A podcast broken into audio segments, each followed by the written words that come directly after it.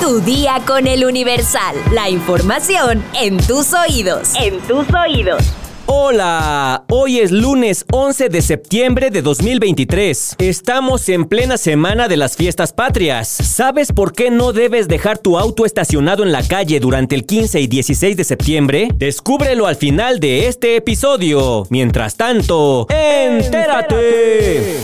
Estados. Tras recibir un reporte anónimo, un grupo de mujeres buscadoras de Sonora fueron emboscadas al llegar a un punto de rastreo al sur de Hermosillo, donde fueron recibidas a balazos, pero no hubo personas heridas. Ceci Patricia Flores Armenta, líder del colectivo, lamentó los hechos ocurridos este domingo 10 de septiembre y agradeció el oportuno apoyo de las autoridades que las acompañaron para sacarlas del lugar inmediatamente. Además, pidió que se refuerce la seguridad en cada búsqueda para que esto no siga pasando. Al comentar que ninguna persona resultó herida, Ceci Patricia dijo que no solo se trata del susto que se llevaron, sino que no puede estar pasando esto, ya que es el motivo por el que muchas madres no salen a buscar. Al momento no tienen información si hay personas detenidas o si los elementos de la Guardia Nacional regresaron al lugar tras poner a las madres a salvo. Ceci aclaró que no participó en esta búsqueda, ya que no se encontraba en la ciudad. Me hubieran echado la culpa a mí, aseveró Flores Armenta. Пока! Nación. Este domingo 10 de septiembre, en el marco de la tercera sesión ordinaria del Consejo Nacional Morena, Claudia Sheinbaum recibió de manos del presidente de dicho consejo, Alfonso Durazo, y el líder nacional del partido, Mario Delgado, la constancia que le acredita como coordinadora de los comités en defensa de la Cuarta Transformación para las elecciones de 2024. Tras recibir la constancia, Sheinbaum aseguró que la puerta está abierta de Morena. En ese sentido, la virtual candidata presidencial reconoció a sus compañeros del partido, así como al resto de las excorcholatas, y aseguró que siempre llamará a la unidad y el compañerismo. En su discurso, señaló que no se cansará de reconocer los logros del presidente Andrés Manuel López Obrador, como la pensión de adultos mayores, becas para universitarios, apoyos al campo, recursos para madres trabajadoras, profesores basificados, la construcción del tren Maya, refinerías, aeropuertos, así como planes de justicia para pueblos originarios entre otros, y todo ello, recalcó, sin endeudar al país. En nuestro país vivimos un momento extraordinario. Son casi cinco años del gobierno del presidente Andrés Manuel López Obrador y México ha cambiado profundamente para bien.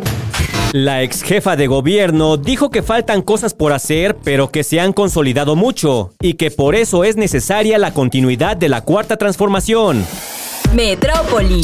Alrededor de 200 personas marcharon este domingo 10 de septiembre del Monumento a la Revolución a la calle Madero en el centro histórico de la Ciudad de México para conmemorar el Día Mundial para la Prevención del Suicidio. Vestidos con prendas amarillas y mostrando carteles con mensajes alusivos al tratamiento de la salud mental, familiares y amigos de personas que perdieron la vida por suicidio se congregaron en la Plaza de la República en la alcaldía Cuauhtémoc para caminar hacia el corredor peatonal de Madero en donde se llevaron a cabo pláticas con profesionales de la salud mental. El evento, según miembros de algunos colectivos, urge a la población a erradicar el estigma social que representa el tema y a tomar conciencia de lo importante que es la alfabetización en salud mental, así como campañas para prevenir dicho estigma.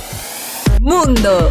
El volcán Kilauea en Hawái, uno de los más activos de la Tierra, entró en erupción la noche de este domingo, así lo reportó el Servicio Geológico de Estados Unidos. Debido a esto, el nivel de alerta volcánica del Kilauea pasó de atención a advertencia y su código de color pasó de naranja a rojo mientras se eleva esta erupción y los peligros asociados. Apenas en junio pasado se había reportado una erupción del Kilauea en un área cerrada del Parque Nacional de los Volcanes de Hawái. Esta erupción siguió a otra en enero pasado y en mayo mostró signos de agitación.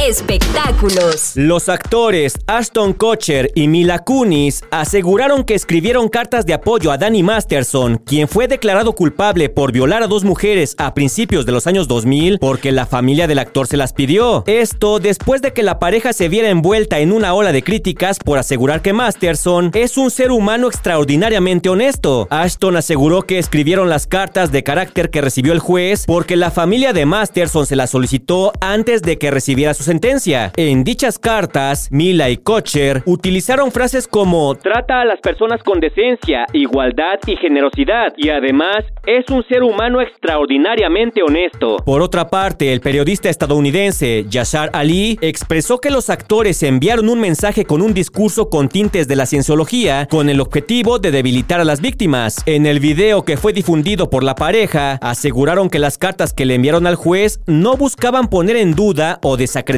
la resolución tomada el 7 de septiembre. Somos conscientes del dolor que ha causado las cartas de carácter que escribimos en nombre de Danny Masterson. Apoyamos a las víctimas, hemos hecho esto históricamente a través de nuestro trabajo y continuaremos haciéndolo en el futuro, declararon los actores. En el mes de septiembre, las convivencias suelen incluir lanzamientos de pirotecnia al aire libre. Debes saber entonces que los fuegos artificiales que se prenden durante las festividades, aunque se encienden para uso recreativo durante exhibiciones o festejos, están hechos de pólvora. De acuerdo con el Centro Nacional de Prevención de Desastres, CONAPRED, sus estadísticas, las cuales abarcan del año 2003 al 2021, revelan que la pirotecnia ocupa el segundo lugar en el país entre los accidentes ocasionados por sustancias peligrosas. Por esto es necesario que conozcas cuáles son los riesgos de estacionar tu auto en la calle durante las celebraciones patrias. Aunque se trate de una simple palomita, implica un riesgo. Cualquier cohete que detone suelta chispas y si se encuentra cerca de un automóvil puede hacer contacto con el motor de gasolina y generar una explosión. Otra de las partes del carro que también es inflamable, es decir, que puede encenderse en llamas con facilidad, son las llantas, por lo que si un cohete detona cerca del auto puede afectar los neumáticos y quemarlos. Por otro lado, si el resto de las cenizas calientes de los fuegos artificiales caen en la cubierta de la carrocería de tu auto, pueden dañar la pintura. ¿Quieres más información? Consulta nuestra sección autopistas en eluniversal.com.mx. Ya estás informado, pero sigue todas las redes sociales de El Universal para estar actualizado. Comparte este podcast y mañana no te olvides de empezar tu día. Tu día con El Universal. Tu día con el Universal. La información en tus oídos. En tus oídos.